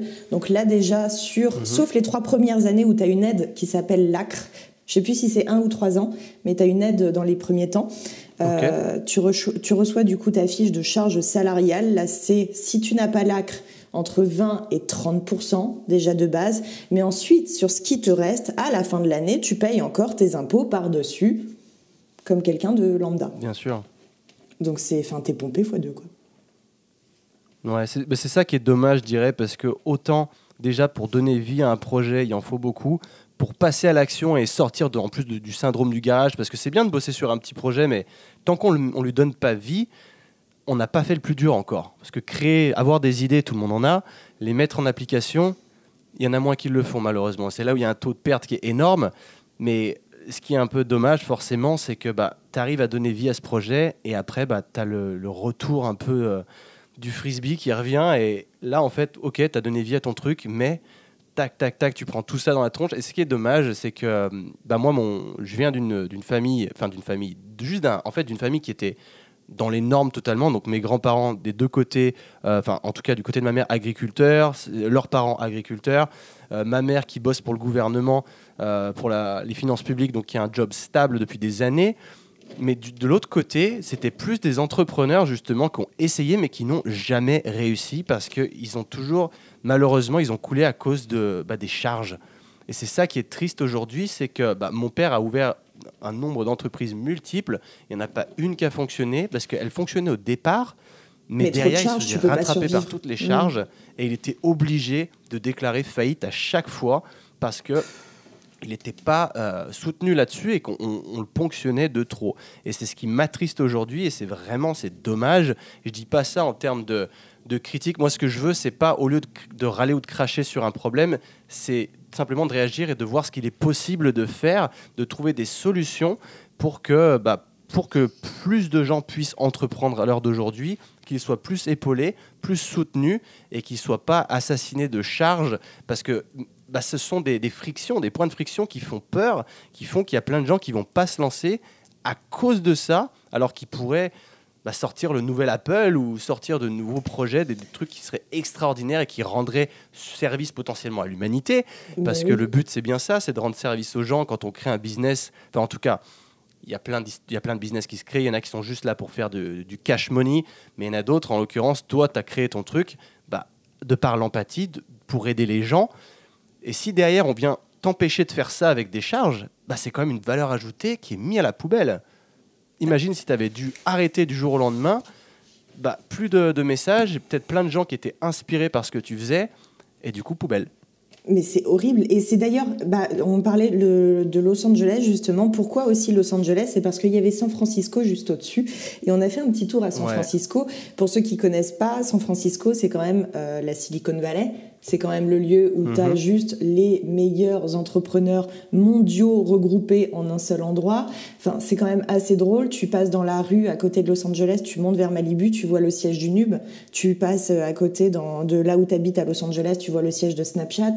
Tu vois, enfin, c'est T'as un, endroit quand même au monde où c'est pour le coup pour moi un incubateur à réussite et on te pousse vraiment à la réussite que ce soit de par la façon de fonctionner, par le, mental aussi qu'ils ont, parce qu'on dit tout le temps, les, euh, Américains, oui, ils te souhaitent la réussite, machin, euh, mais euh, c'est hyper hypocrite. Ils sont gentils avec toi, mais c'est hypocrite. Mais putain, qu'est-ce que je m'en bats les couilles, excuse-moi du terme, que ce soit hypocrite. Je préfère qu'on me dise, vas-y, Caro, réussis avec hypocrisie, qu'on me dise, avec honnêteté, tu ne réussiras jamais. Vrai ou faux? Hum, hum. Je, on est d'accord. Soit, mais soit hypocrite, il n'y a pas de problème en fait. Envoie-moi du bonheur avec hypocrisie, je m'en fous. Donc ils ont effectivement la mentalité de... Euh, bah, ils ont la mentalité pour réussir.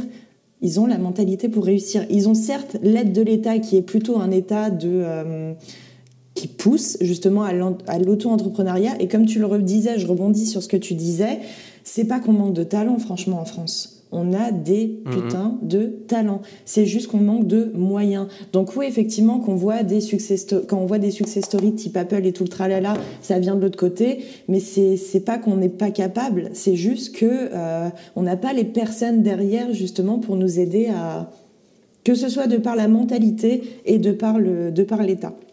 Et c'est vrai que c'est dommage, parce que c'est pas du tout une question. Les, les Français sont pas feignants, hein, euh, contrairement à ce qu'on peut dire, ils sont pas du tout feignants. Ils sont pleins d'idées, mm-hmm. ils sont pleins de. Il y a vraiment énormément de possibilités. Faut juste qu'on leur laisse aller un tout petit peu de moyens, un tout petit peu de moyens. Qu'on leur foute la paix. Pour rebondir sur LA, du coup, euh, qu'est-ce que ça t'a apporté? Parce que je vois que déjà, tu es très. Euh, tu es trop. Bah, pas trop, mais très orienté. Du coup, tu as envie d'y aller maintenant parce que clairement, tu viens de dire, même si c'est hypocrite, bah, au moins il me pousse. Quel a été, qu'est-ce qui fait que maintenant, bah, au niveau de bah, potentiellement l'anglais ou l'ouverture d'esprit, qu'est-ce qu'il en est ressorti de tout ça? Alors, Comment ça t'a affecté à l'heure d'aujourd'hui? Déjà, j'ai trouvé qu'il y avait bah, justement, comme on le disait, une facilité d'accès à tout ce dont tu as besoin. C'est-à-dire que, alors moi, je vais parler de mon cas personnel. Je fondais une application mhm. euh, mobile qui était accès où, euh, voilà, j'étais amenée à faire énormément de tournages, j'allais avoir besoin de lieux, mais aussi de connaissances, de, choses comme ça. Euh, il a quand même fallu trois mois pour qu'on se fasse pas mal de connaissances dans le dans le domaine. Que trois mois. Ici, tu mets dix ans. Enfin, clairement, tu, pour trouver les bonnes personnes ou juste des opportunités, en fait. Tu te balades dans la rue, il y a quelqu'un qui vient te voir. Ouais, euh, qu'est-ce que tu fais, machin? Ça te dit pas de euh, tourner avec moi sur euh, Bidule? Je suis en train de monter ton projet. Est-ce que ça t'intéresse?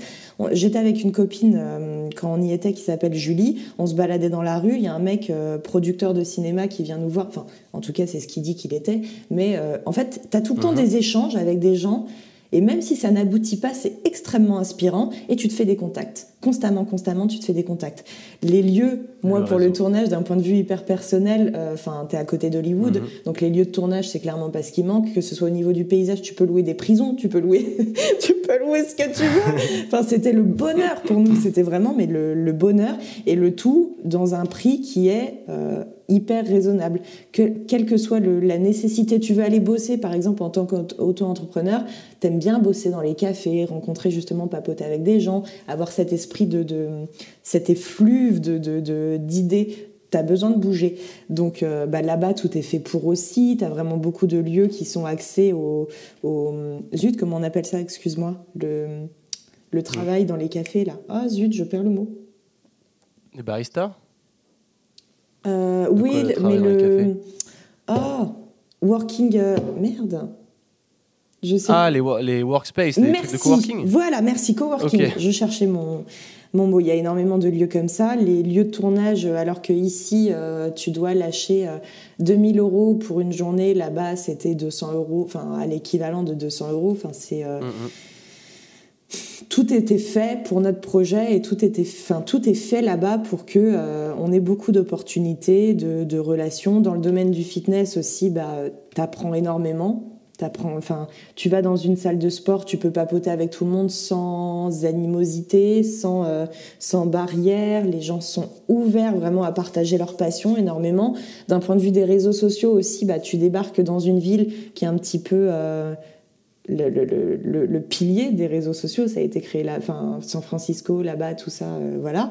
Donc t'es pas regardé de travers si jamais tu dois tourner en pleine rue, t'es pas regardé de travers si euh, bah, t'es euh, vachement axé sur Instagram et si tu communiques justement à propos des réseaux sociaux, ils sont justement à fond là-dedans, ils sont prêts à t'accompagner, hmm. ils ont des idées, le partage d'idées aussi, punaise le partage d'idées gratuits. Ici, c'est de la jalousie, c'est énormément de euh, si j'en dis trop, moi je vais pas réussir. Là-bas, c'est écoute, je sais un truc et tout. Franchement, ça pourrait t'intéresser. Euh, on... Je sais pas si tu connais l'émission sur euh, Netflix où c'est, enfin c'est une, c'est américain. Ils cuisinent avec du cannabis. Ça te parle pas Ah non, ça me dit rien du tout. C'est un, truc euh, qui est sur Netflix et qui passe en ce moment sur... Euh, mais peut-être pas la version française, quoique si peut-être, je sais plus. On était avec les acteurs et les producteurs dans la piscine tous les soirs avec eux parce qu'ils habitaient dans la même résidence que oh, nous. Oh, trop cool Donc tu, tu papotes là-dessus et les gens te disent bah tiens tu fais quoi dans la vie? On a créé une application. Oh vas-y file, je vais la partager à tous mes contacts et tout. Enfin c'est un mood, c'est. Hmm. C'est un autre monde. C'est vraiment un autre monde. Euh, et comme je le disais, peu importe que ce soit hypocrite. On s'en fout que ce soit hypocrite. Ça, moi, je ressortais de mes journées, j'étais heureux, j'étais enthousiaste, j'étais inspiré et j'avais envie, quoi. Je, j'avais envie. je dis pas que j'ai plus envie ici. Là, hein. Euh. Ah oui. Ouais. Ça t'a, ça, tu te sentais projeté vers le haut et tu sentais que la motivation restait là tout le temps, quoi. C'est pas un de par l'écosystème. C'est pas un mythe ce qui se dit là-bas. Ah ouais, non, non, non, non. Vraiment. Et peu importe quel que soit le projet. J'ai vraiment très, très envie d'y aller.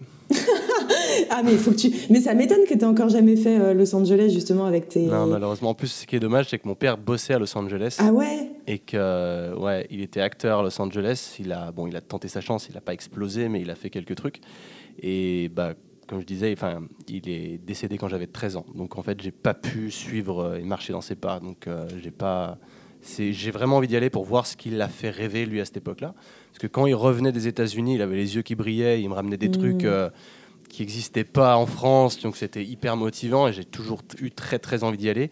J'ai pas encore eu l'opportunité d'y trouver parce que moi j'aime pas voyager pour voyager, pour aller en vacances ça m'intéresse pas. Moi non plus. Parce que j'estime que tu tu n'entres pas assez tu, tu perces pas vraiment la coquille, tu vas juste, tu vas voir que le superficiel et tu, tu n'auras pas la vraie vie qui se passe là-bas. C'est pour ça que j'encourage toujours les gens à, voyager, mais plus, mais pas pour les mêmes raisons. Parce que si tu veux juste te prélasser au soleil, ok, tu peux le faire une ou deux semaines, mais auras quand même, tu seras passé à côté du plus important.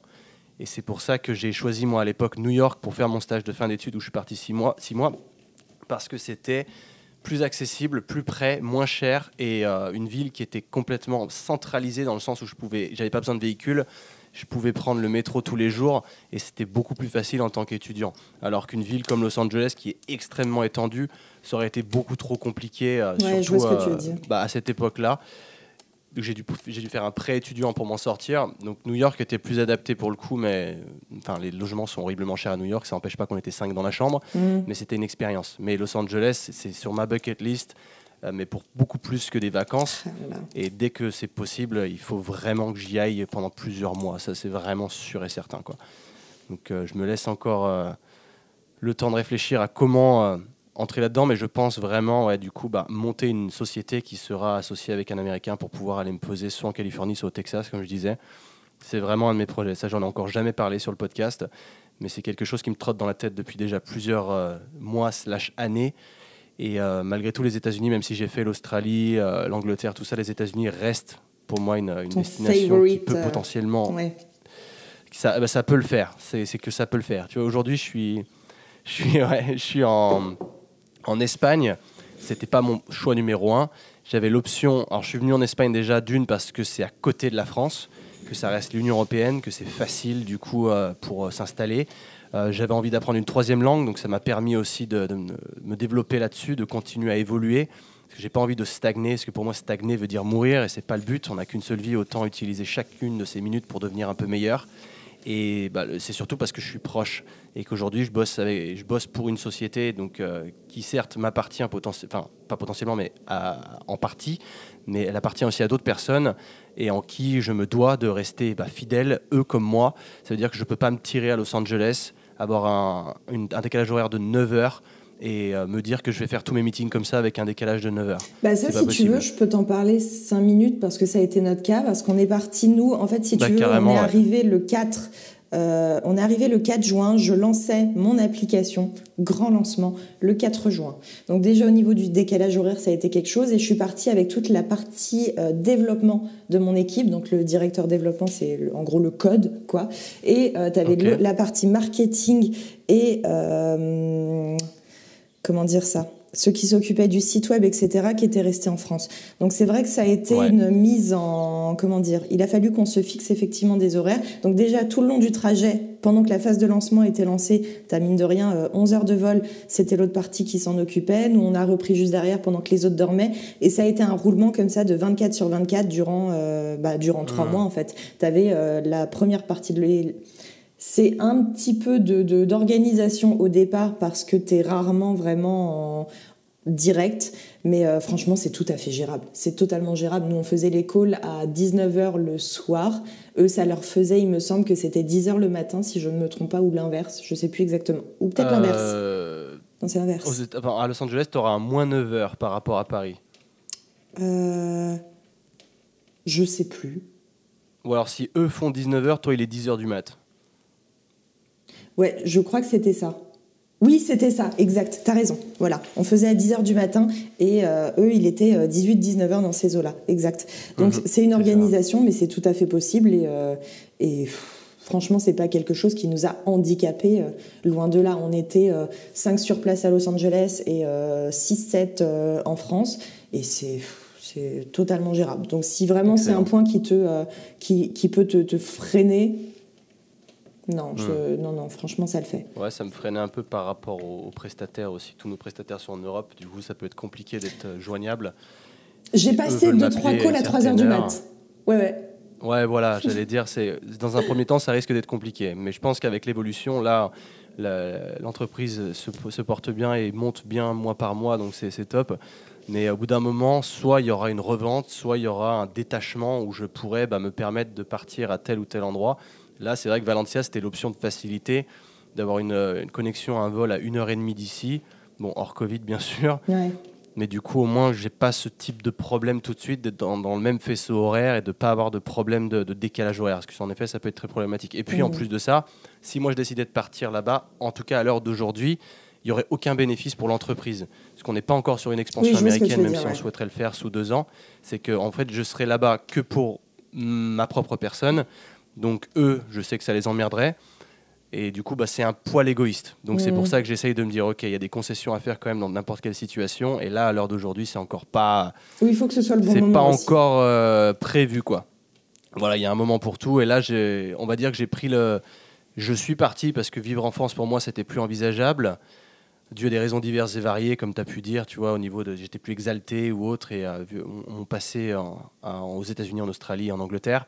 Et donc j'ai pris la solution qui m'a permis d'être à côté en fait. C'était vraiment, euh, ça, c'est pas, Valentia c'est pas une ville où je vais rester toute ma vie.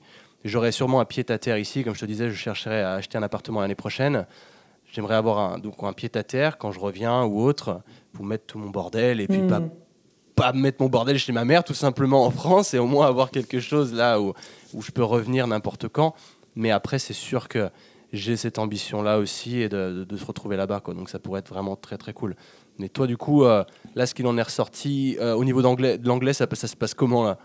Alors, euh, je suis pas bilingue, loin de là, mais par contre, c'est vrai qu'en trois mois, on va dire que la, le seul regret que j'ai, c'est d'avoir un petit peu. Euh, quand tu pars en groupe, mine de rien, que tu pars avec une troupe de Français, c'est un petit peu la, difficulté. Tu parles que français, ouais tu parles pas mal français. Alors j'ai fait quand même énormément d'efforts, c'est-à-dire que je suis partie du coup avec une copine euh, euh, Julie et tous les soirs, par exemple, je sais plus si c'était d'elle ou de moi qui était venue l'idée, peu importe. Tous les soirs, on se faisait, qui est totalement bilingue, on se faisait une heure de cours d'anglais sur le balcon et on apprenait en fait des mots du, du quotidien. Et si j'avais vraiment un truc à en retirer de la base, c'est que j'ai vraiment énormément plus quand même de vocabulaire, chose qu'on ne t'apprend pas en France, de la quotidienneté, si je puis dire. C'est-à-dire que la mhm, grosse problématique de l'anglais en France, c'est qu'on va t'apprendre un anglais, un anglais très scolaire que tu n'utiliseras pour ainsi dire jamais. Donc les, par exemple, je te mhm. donne un truc tout con, les wana, les euh, les gona, les machins que tu ne vois jamais en cours d'anglais quand tu es à ah l'école. Oui, les abréviations. Voilà, par exemple. Ou en fait, je, je pense qu'il faut vraiment à l'école, s'il y avait une problématique, apprendre un anglais ou un américain en tout cas, qui est euh, beaucoup plus parlé et non pas scolaire, parce que c'est comme en France, quand tu vois un, une personne étrangère euh, débarquer qui va utiliser vraiment la, totalité de, des possibilités en langue française, soit mhm. tu ne le comprends pas, soit euh, ça fait bizarre. Et je pense vraiment qu'on devrait se focus à l'école sur l'essentiel et les mots pour te faire comprendre dans la vie de tous les jours. Et c'est vraiment là-dessus, moi personnellement, où je me suis énormément améliorée. Enfin, des trucs tout cons, hein, euh, euh, savoir parler correctement, te faire comprendre et et écouter quand tu es au restaurant, quand tu es dans la rue, que tu dois demander quelque chose, quand tu as quelqu'un qui t'accoste comme ça arrive tout le temps là-bas et qui te raconte un petit peu sa vie et qui, euh, voilà, un échange vraiment ultra spontané, bah, savoir avoir une discussion, mais vraiment sur des choses de la vie, euh, de la vie de tous les jours en fait. Et c'est vraiment ce qui me manque, je pense, dans, dans l'anglais actuellement appris euh, à l'école, c'est que c'est vraiment trop scolaire. C'est beaucoup trop scolaire, je trouve. T'apprends maintenant euh, que tu es rentré en France, tu, tu, développes encore ton niveau ou euh? J'essaye avec Netflix. avec Netflix, ouais, ça c'est la base de regarder au moins en VO avec les sous-titres. C'est ce que je conseillais toujours. Puis après, bah, tu as, as, des applications externes comme Babel, en l'occurrence, c'est ce qui m'a appris l'espagnol typiquement. Moi j'utilisais Duolib, euh, Duo, Duo, comment ça s'appelait? Duolingo? Oui. Ouais, on me parle aussi beaucoup de celui-là. Alors, je ne sais pas du tout, je ne l'ai jamais utilisé. Je sais qu'il est gratuit. Ouais. C'est pas mal, euh, mais après, le gratuit a ses limites, forcément. Ah, totalement. Euh, là-dessus, je suis parti sur Babel. Je sais que c'est payant, mais j'ai eu un bon deal. Je payais même pas 4 euros par mois, quelque chose comme ça, et ça m'a vraiment appris l'espagnol. Typiquement, euh, moi ici, je n'emploie presque jamais l'espagnol, ou sauf quand je vais dans des dates, du coup. mais sinon, je bosse en français et euh, je vis avec un Français, et quand je vais au CrossFit, tout le monde parle anglais. Donc au final, je vis, je suis sur le terrain, mais je me mets pas en situation de difficulté autant que ça. Et je dirais qu'il faudrait, parce que je choisis souvent la facilité de parler anglais quand euh, la personne bah en face me parle anglais. Mais en réalité, ouais, c'est, euh, il faut essayer, il faut, faut pousser la, limite. Quoi. Bah en plus, pas facile. dans le fitness, c'est justement, toi-même tu sais, parce que je sais que tu as énormément cette démarche, euh, comme je recherche tout le temps, tout le temps des études, des machins, des, euh, des preuves, des euh, méta-analyses, etc., etc., il n'y a rien en français. Il n'y a absolument rien en français. Mhm. Donc, à la limite, j'apprends quand même pas mal de termes, on va dire, locaux, dans le sens où, dans mon domaine, sur, grâce à ça. Et puis euh, j'essaye quand même, euh, mine de rien, euh, de, de, continuer à apprendre. Et à terme, c'est clair que c'est un objectif, mais réel, vraiment, vraiment, vraiment, de parler anglais couramment. Alors le, truc qui est assez drôle, c'est que j'ai quelqu'un dans mon équipe qui bosse avec moi, qui est parent récemment. Bah, on, est tellement en phase de ce point de vue-là sur l'anglais, l'Amérique, etc., que dès que la petite gamine va commencer à parler, bah, elle va atterrir dans, dans une école franco-américaine. Et je pense que c'est vraiment une bonne démarche. Franco-américaine, tu veux dire là-bas ou ici? Ici. Ah, ici, il y a des écoles comme ça mm. Ah, trop cool Ah ouais ah Putain, bon, bah, les gars qui nous écoutez, si vous venez d'être parents ou autre, écoutez bien ça parce que je pense que c'est un, un life-changing advice mettez votre gamin à l'école en ah, franco-américaine et vous lui, vous lui rendrez le plus grand des services. Mais en fait, c'est ça, c'est pas, bien sûr, enfin, c'est pas pour les parents, ça c'est sûr. Enfin, si, si t'es parent et que tu mets ton, ton gamin euh, dans, dans, ou alors des cours, franchement, des cours d'anglais perso, mais dès le plus jeune âge, trois ans, boum, on y va, parce qu'en fait, c'est maintenant. C'est là où c'est le plus facile d'apprendre. Ouais, ne serait-ce qu'au niveau aussi de la, l'éducation musculaire de ta langue, il est avéré que plus tu apprends une langue tard, plus c'est compliqué, en fait, déjà d'une de la retenir et de deux de la parler correctement. Parce parce qu'en fait ton palais en fait s'est formé à ta propre langue maternelle et n'est plus vraiment apte à apprendre le, le, la réelle intonation d'une autre langue. Donc faut vraiment y aller tout jeune, tout jeune, tout jeune. Et comme tu l'as très bien dit, en fait, le gain de temps que vous lui offrez, mais le gain de temps, en fait, le, enfin le gain d'un point de vue personnel pour euh, justement s'ouvrir au monde et pour euh, le, côté pratique, mais aussi le gain de temps parce que lui, quoi qu'il arrive, à un moment, il va galérer en fait. S'il ne connaît pas l'anglais, il va galérer. Enfin, ça nous a tous, on a tous été dans une, mais oui, on a tous été dans une situation où on a galéré parce qu'on parlait pas anglais, tous. Enfin, pour ceux qui parlent, en tout cas, euh, dont moi. ah non, c'est puis c'est je prends un exemple tout bête à l'époque où j'étais à, Chambéry, donc j'ai toujours été passionné par l'anglais. Et il y a une université dans le coin qui est réputée en France et qui du coup possède un, système d'échange qui est plutôt balèze et ce qui est génial. il y a beaucoup du coup d'étrangers euh, dans le cadre chambérien, mine de rien. Et je suis tombé sur trois mecs qui cherchaient un terrain de basket quand j'avais, euh, je sais pas, 15 ans. Et ils sont venus me parler en assumant que je parlais pas anglais du coup et euh, ils ont commencé à me blablater un peu en anglais est-ce que tu sais où il y a un terrain de basket machin et là j'ai dû m'improviser mais ce que j'ai trouvé surtout génial c'est que même si j'ai pas été excellent mais j'ai quand même réussi à te faire comprendre.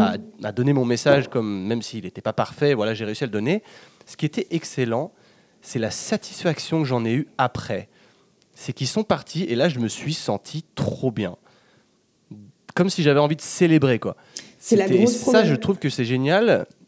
Hmm. Pardon, c'est la grosse problématique, je trouve, quand tu apprends une langue, c'est que tu n'oses pas. Tu as, peur de passer pour un con et euh, tu ne vas pas oser. Et c'est, je pense, c'est la plus grande barrière à franchir quand tu, quand tu apprends une langue. C'est d'oser, par exemple, dans la rue, ne pas dire juste Ah, I don't understand. Non, vas-y, essaye, essaye. Mhm. Ose. faut vraiment oser.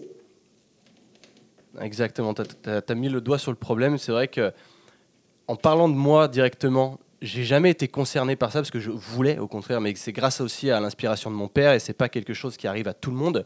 Mais euh, je sais que moi, au contraire, je voulais et c'était là où j'avais. Mais, mais quand tu, tu n'oses pas, c'est dommage, tu te mets des barrières. Mais si jamais tu passes cette barrière, déjà, tu vas faire des, efforts sur toi. Donc c'est déjà une première petite victoire. Et en plus de ça, même si ton message était pété, mais que le mec en face l'a compris, mais tu vas être, ça aura refait ta journée. Et ça, si tu ne le fais pas, bah, tu sais pas ce que tu loupes encore une fois. C'est toujours pareil. Mais grave. C'est que tu vas vraiment refaire ta journée et ça va potentiellement te motiver à apprendre plus, à mettre ça en pratique plus, et au final à apprendre vachement mieux et plus vite potentiellement. Pour donner un exemple hyper concret euh, qui, qui, peut parler, euh, tu veux, je sais pas, euh, t'es un resto, tu veux commander un truc et tu ne sais pas comment le dire. Si la personne en face de toi ne fais pas d'effort et qu'en gros tu n'as pas le choix que de te faire comprendre, dans ton cerveau ce qui va se passer, si en tout cas tu oses, c'est que tu vas commencer à trouver, à chercher des équivalents en fait à ce mot, au mot que tu veux dire, mais que tu connais peut-être en anglais. Donc tout simplement en fait ton, ton cerveau va switcher essayer euh, de survivre à la situation et de trouver les mots pour te faire comprendre. Et justement c'est ça après qui va devenir enfin j'estime qu'ils vont devenir des automatismes et qui fait qu'après en fait les phrases vont sortir toutes seules parce que tu as galéré à un moment pour euh, tu connaissais pas ce mot, mais tu as quand même réussi à te faire comprendre avec une flopée d'autres mots. Donc quoi qu'il arrive, tu as réussi. Mhm. Et c'est cet automatisme-là, automatisme, pardon, qui va après se mhm. déclencher vraiment tout seul si tu commences vraiment à oser, justement. Hmm, yes. Donc là, aujourd'hui, c'est quoi le, le but? Quand est-ce que tu... Puisque là, clairement, tu as envie d'y retourner. tu te vois dans combien de temps habiter là-bas? Alors, j'aimerais bien, on a un plan avec Rudy qui nous convient plutôt bien, c'est de faire du 6 mois, 6 mois en fait. Euh, parce qu'on a quand même la chance d'avoir un boulot où certes pour l'instant on est en train de lancer des produits physiques, il va falloir qu'on soit sur place. Plus tard, bah, clairement on veut essayer bah, d'avoir tout le côté manutention, manutention se détacher du côté physique et rester sur ce côté vraiment virtuel comme on l'a fait l'année dernière où tu peux bosser mhm. de n'importe où. Excuse-moi. Euh, donc on aimerait beaucoup faire en fait six mois en France pour le côté familial, le côté euh, voilà, on a quand même acheté une maison, on en profite, et six mois euh, à l'étranger. Je trouve que c'est vraiment une un projet de vie qui peut être à très long terme, en fait, une façon de fonctionner qui peut être à très long terme et que je trouve parfaite d'un point de vue fonctionnel, d'un point de vue professionnel et, et pour, avoir, pour prendre le meilleur, en fait, dans chaque, dans chaque cas tout simplement. Ça me plaît. Du coup, c'est pour bientôt bah voilà, pour répondre à ta question de dans combien de temps, je pense qu'à partir de l'année prochaine, on va commencer à y réfléchir. Là, on est encore dans la phase où on doit développer beaucoup de choses, agrandir l'équipe et vraiment euh, juste mettre en place mhm. une équipe qui pourrait se débrouiller sans nous, ça pourrait fonctionner sans qu'on soit vraiment présent sur place, parce qu'aujourd'hui notre maison sert aussi de local aussi à, aux produits physiques. Donc euh, trouver voilà juste euh, se stabiliser de ce point de vue-là, et dès que c'est ok, ciao Ringo. Hasta luego. Oui. Excellent. du coup, j'en ai appris vachement sur toi, mine de rien. J'espère que les gens qui nous écoutent aujourd'hui, on a aussi appris vachement. Et je suis vraiment agréablement surpris d'ailleurs par ton ouverture euh, sur le, développement perso. Et du coup, ça va nous amener sur une petite question de clôture. Que, admettons, ce que là, tu as pu divulguer, bah, donner, transmettre du moins un message à travers les réseaux sociaux, à travers ta grande communauté. Mais imagine que demain, il n'y a plus rien de tout ça. Tout a disparu, mais tout ce que tu peux laisser, c'est un seul message, une seule chose que tu peux implémenter, chez, enfin que les, que les gens pourront implémenter. Tu peux dire qu'une seule chose et que tu estimes que c'est pertinent, que c'est important et que c'est ce qui te permet d'avancer à l'heure d'aujourd'hui. Qu'est-ce que tu dirais à ces gens? Alors déjà, c'est drôle que tu me poses la question comme ça parce que moi, il faut savoir que je vis tous les jours avec cette question en tête de me dire si demain tout s'arrête. En, gros, si demain euh, les réseaux sociaux s'arrêtent et je fais mes projets de vie en fonction de ça, je ne veux pas en fait dépendre à terme euh, des, de mon image sur les réseaux sociaux pour que mon projet aboutisse. Donc, j'en reviens mhm. en fait à ce que je te disais tout à l'heure, c'est euh, bah, tout simplement de se responsabiliser et de sortir en fait de faire exploser sa bulle et de ne plus rendre les autres fautifs de ce qui nous arrive. Soit fautif, soit euh, c'est grâce à eux. Non, c'est toi en fait. Donc il y a deux choses. Personne ne te tirera par la main et prends tes responsabilités. Agis maintenant en fait. J'adore. Love it. Excellent, Caro. Merci beaucoup pour ce moment. Je vois qu'on a passé encore une heure et demie à discuter. ça passe très très vite quand on s'amuse, mine de rien. C'était très très enrichissant et très intéressant. Merci, beaucoup, d'avoir accepté l'invitation, en tout cas, d'intervenir sur Biceps et Mindset. Avec grand plaisir. Super, super cool. Eh ben, je te souhaite le meilleur et euh, peut-être qu'un jour, on vivra pas très loin. On se retrouvera à Los Angeles? Mais de l'autre côté de l'océan. Parfait, merci Caro. Ok, j'espère que, comme moi, tu as apprécié cet échange avec Caro. J'ai moi-même appris énormément à propos d'elle, même si je la connaissais déjà. Mais c'est ça que j'aime dans cette approche, c'est d'aller chercher au plus profond de la personne, la connaître mieux sur un plan plus personnel et non pas ce qu'elle dégage sur les réseaux sociaux. Et j'ai trouvé ça extrêmement enrichissant. Merci d'avoir écouté jusqu'ici. Comme tu le sais, il reste encore deux semaines pour participer au concours, pour gagner du sync. Un Sachet 450 grammes avec les tout nouveaux shakers. Et pour ce faire, il suffit juste d'aller sur Apple Podcast et de me laisser une petite review pour me dire ce que tu penses du podcast, si tu as apprécié ou non. Me laisser un petit 5 étoiles ou non, mais je te fais confiance là-dessus, pour me permettre de faire monter le podcast dans le classement des podcasts français. Merci infiniment pour ton aide. Je te souhaite une très belle journée et nous, comme d'habitude, on se dit à la semaine prochaine. Ciao